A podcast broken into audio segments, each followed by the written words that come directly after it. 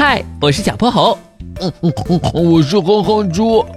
想和我们做好朋友的话，别忘了关注、订阅和五星好评哦。下面故事开始了。小泼猴妙趣百科电台，地球有个保护神。哼猪，醒醒，别睡了！小泼猴伸手推了推哼哼猪，把他从梦里摇醒。流星雨马上就要开始了。再不醒来，等会儿就要错过了。呃，什么？哼哼猪立刻从地上坐起来。他俩为了看这场流星雨，可是筹备了好久呢。特意在野外选了个绝佳的观赏位置。快看，它们落下来了！眨眼间，一道道白色的虚线从天空划过，漆黑的夜空顿时明亮起来。它们越来越密，最后竟然遮住了天空的一角。几分钟后，所有的流星都落下了，天空也恢复了宁静。哇，流星雨也太漂亮了！小薄荷，我们能不能去找流星？我想看看它掉下来会是什么样子。当然可以，那就出发吧。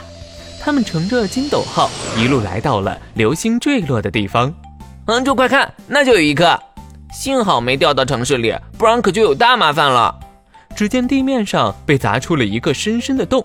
周围全是火焰烧过的痕迹，稍微一靠近，就感觉热浪扑面而来。等他们把洞口挖开，一块拳头大的陨石就显露了出来。原来流星长得这么丑，感觉和路边的石头一样。你别看它长相一般，实际上威力可大着呢。你瞧，小小一块就能把地面撞出这么大的坑，这也太可怕了。那如果有更大的陨石撞在地球上，可怎么办？这种事情以前发生过，据说当初恐龙灭绝就是因为一颗小行星撞在了地球上，引起海啸、火山爆发之类的灾害，给他们带来了灭顶之灾。这也太吓人了！小薄荷，我不要了，我再也不要看流星了。不过也不用这么担心，我们地球可是有一位保护神呢。保护神？那是谁？我怎么都没听过。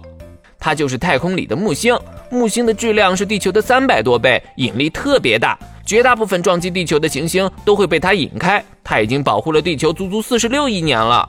哇，木星也太厉害了！小泼猴，下次我们一起去木星玩吧，我也想去见见这位地球的保护神。今天的故事讲完啦，记得关注、订阅、五星好评哦。